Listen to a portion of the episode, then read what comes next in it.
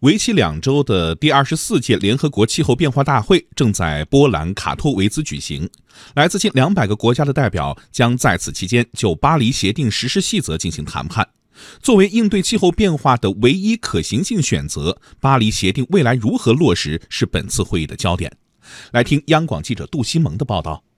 联合国气候变化框架公约及其缔约方大会是公约的主要决策机构，也是应对国际气候变化影响领域中最为重要的国际合作工具。此次卡托维兹大会的任务之一，就是要制定和采取一整套决定，确保巴黎协定全面实施。据了解，2015年达成的巴黎协定是在2020年京都议定书到期后，联合国气候变化框架公约框架下用于取代其的重要协议。其目标是将本世纪全球平均气温上升幅度控制在两摄氏度以内。二零一七年召开的波恩气候大会对巴黎协定的实施细则仅达成了一份全面反映各方关切的谈判案草案，而形成共识的压力都留给了本届气候大会。这也让外界普遍认为，这一届大会谈判过程会面临更多压力和挑战。中国气候变化事务特别代表谢振华此前也表示，此次大会将是全球气候治理进程中的一个重要节点。中国政府始终积极参与气候变化谈判，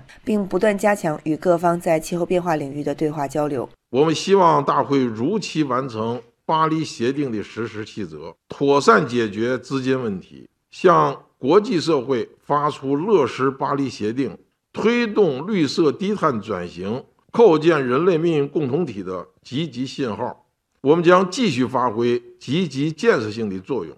与各方一道，全力推动卡托维茨大会取得成功。在历届气候变化大会上，资金问题都是分歧最大、难以达成一致的焦点问题。有专家认为，当前全球贸易摩擦增多、主要经济体经济复苏缓慢、金融风险增加等因素，降低了各方向资金问题妥协的意愿。预计气候资金问题仍将是卡托维兹大会谈判的焦点。谢振华表示，中方对卡托维兹大会的期望与国际社会的期望是一致的。大家都关心的资金问题，哥本哈根会上已经明确的要求发达国家要在2020年之前为发展国家提供每年一千亿美金的资金支持。